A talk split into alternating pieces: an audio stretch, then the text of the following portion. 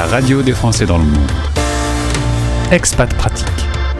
En partenariat avec Expat Pro. expat-pro.com. Dans le cadre de notre partenariat avec Expat Pro, on continue à découvrir tous ces services. On va parler d'études maintenant. On va même revenir en 1924, si vous voulez bien, en, parlant de la première académie, de la première solution de cours par correspondance qui a été inventée il y a bien longtemps. Mon invité, Marie-Laure Le Loudret, Lourec. Oula, ça breton ça? Absolument. et bonjour Marie-Laure, bienvenue. Tu es donc Bonjour. bretonne d'origine et, et tu t'es expatriée dans la capitale. Absolument. Tu n'as pas connu d'autres euh, vies à l'étranger? Non, pas, pas tout, non malheureusement, euh, malgré mon envie de le faire, ça, ne s'est pas présenté. Et en travaillant depuis 10 ans à, à ce poste de directrice et en, en suivant des familles françaises partout dans le monde, ça doit donner envie de temps en temps. Absolument, en effet, c'est vrai qu'on a beaucoup d'histoires et d'expériences qui nous donnent vraiment envie de, se- de s'expatrier. Alors on va parler du collectif de l'enseignement à distance responsable et engagé, ça s'appelle CEDRE. Ça réunit trois écoles, EIB à distance, Atmer Academy et Cours Sainte-Anne. Je parlais de 1924 tout à l'heure, puisque Atmer a été le premier à inventer le système de, de- pouvoir suivre un programme scolaire à distance. Oui, oui, tout à fait. Alors, en effet, nous, euh, notre histoire, l'histoire de, nos trois écoles, mais en particulier d'Atmer Academy, est intimement liée à l'expatriation, puisque à l'époque, il existait le cours Atmer à Paris, qui était une école euh, euh, prisée par un certain nombre de familles. Et à l'occasion du départ en expatriation de certaines familles, des parents ont demandé à Rose Atmer, qui était la fondatrice du cours, de pouvoir continuer à bénéficier de sa pédagogie qu'ils appréciaient beaucoup. Et donc, elle a créé, en 1924, le premier cours par correspondance français, qui continue à exister aujourd'hui, évidemment sous une forme tout à fait différente de ce qui existait à l'époque, mais qui continue à satisfaire un certain nombre de besoins de familles expatriées. La technologie a dû un peu faciliter quand même les échanges. Bien évidemment, bien évidemment. Alors justement, euh, on parle euh, des élèves de 3 à 18 ans en moyenne. hein. Il y a des gens plus précoces et parfois il y a des retardataires. Mais en gros, ça va de la petite section à la terminale. Tous les cours, toutes les matières?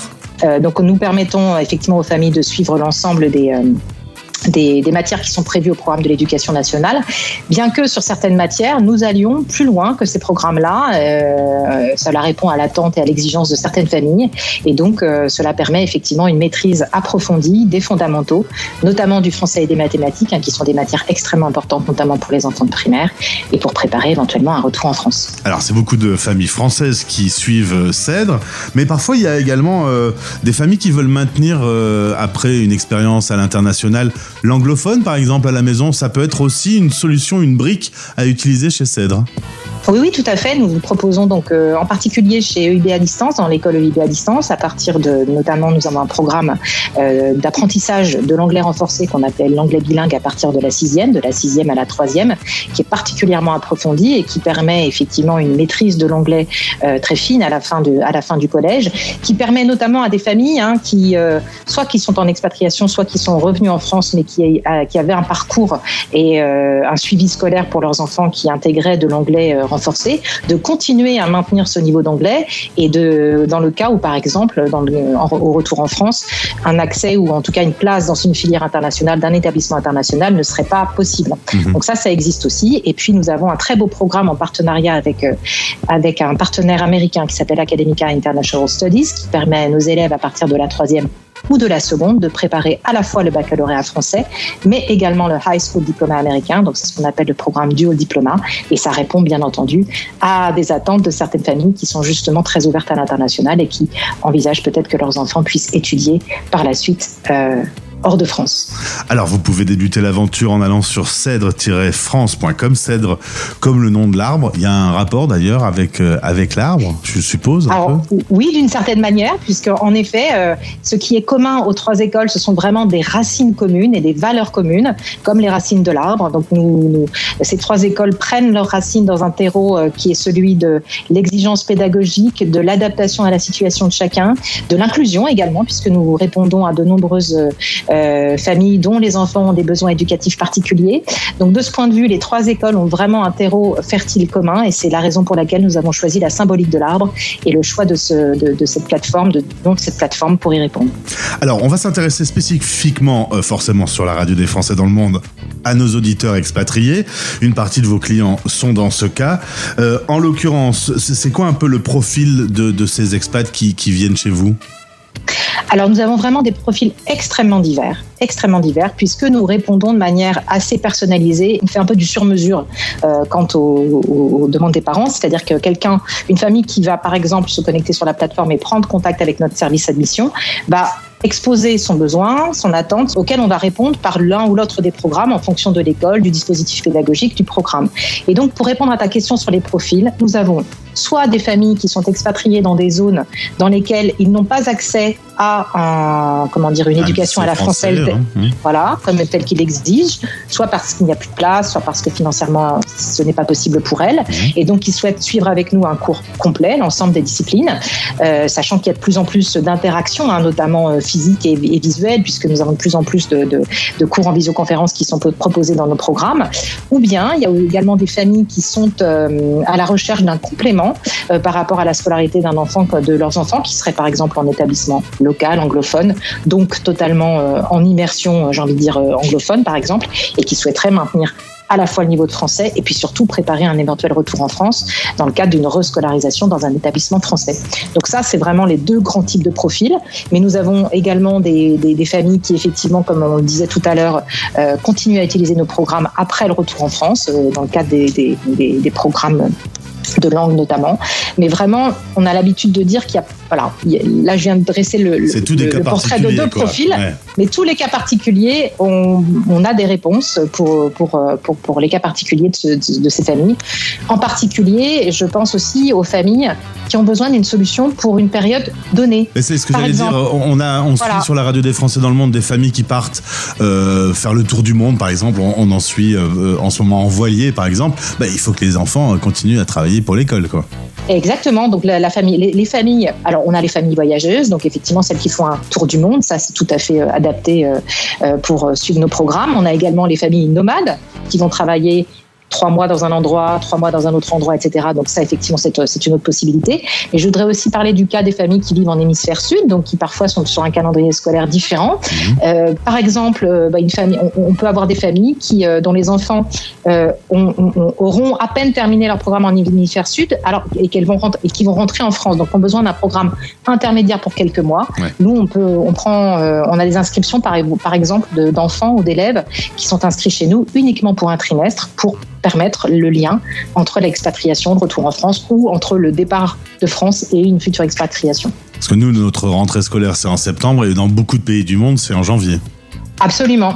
Absolument. Alors, euh, c'est comme euh, à l'école quand on est en France, il y a même des réunions parents-prof. Exactement.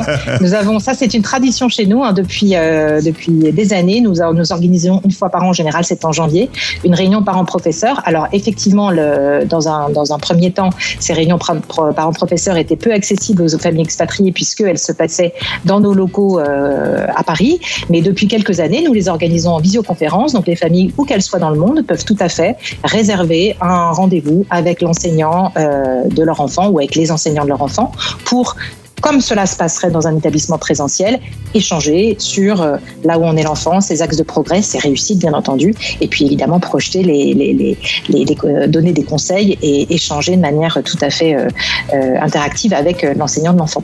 Alors je dis ça toujours avec des guillemets, mais la pandémie a un peu fait avancer le schmilblick quand même sur la relation à distance, la visio et tout ça. Ça a un petit peu normalisé quelque chose qui était un peu exceptionnel avant. C'est le seul petit côté positif, on va dire, de ce qu'on a traversé au niveau mondial alors, alors nous, pour ne rien te cacher, nous étions déjà, euh, nous, étions déjà habitués à fonctionner de cette manière-là. La visioconférence était déjà un des, une des briques de notre dispositif avant la pandémie. Bien sûr que ça a permis effectivement de développer ces, possibilités-là davantage et surtout que ça a rendu ça beaucoup plus, j'ai envie de dire, euh, accessible et normal quelque part. Donc euh, voilà.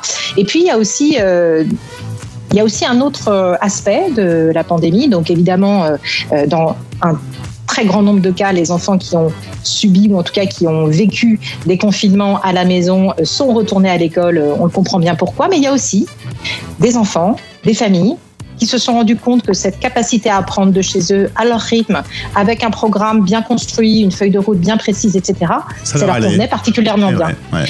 Et donc, ça a créé effectivement un certain nombre de, de, de, de prises de conscience dans certaines familles. Et nous avons des familles qui sont restées chez nous et qui se sont dit, mais c'est exactement ce qu'il nous fallait, euh, en particulier parfois en expatriation. C'est vrai que là, pour le coup, il y a eu vraiment des, des expériences et puis des situations extrêmement différentes d'un pays à l'autre sur le plan de la continuité pédagogique. Et donc, nous, nos élèves, n'ont eu aucune rupture dans leur continuité pédagogique puisqu'ils étaient déjà en enseignement à distance avant. Mmh. Rien n'a rien n'a changé pour eux entre guillemets. Merci Madame la directrice. Cèdre-France, j'aime bien dire ça.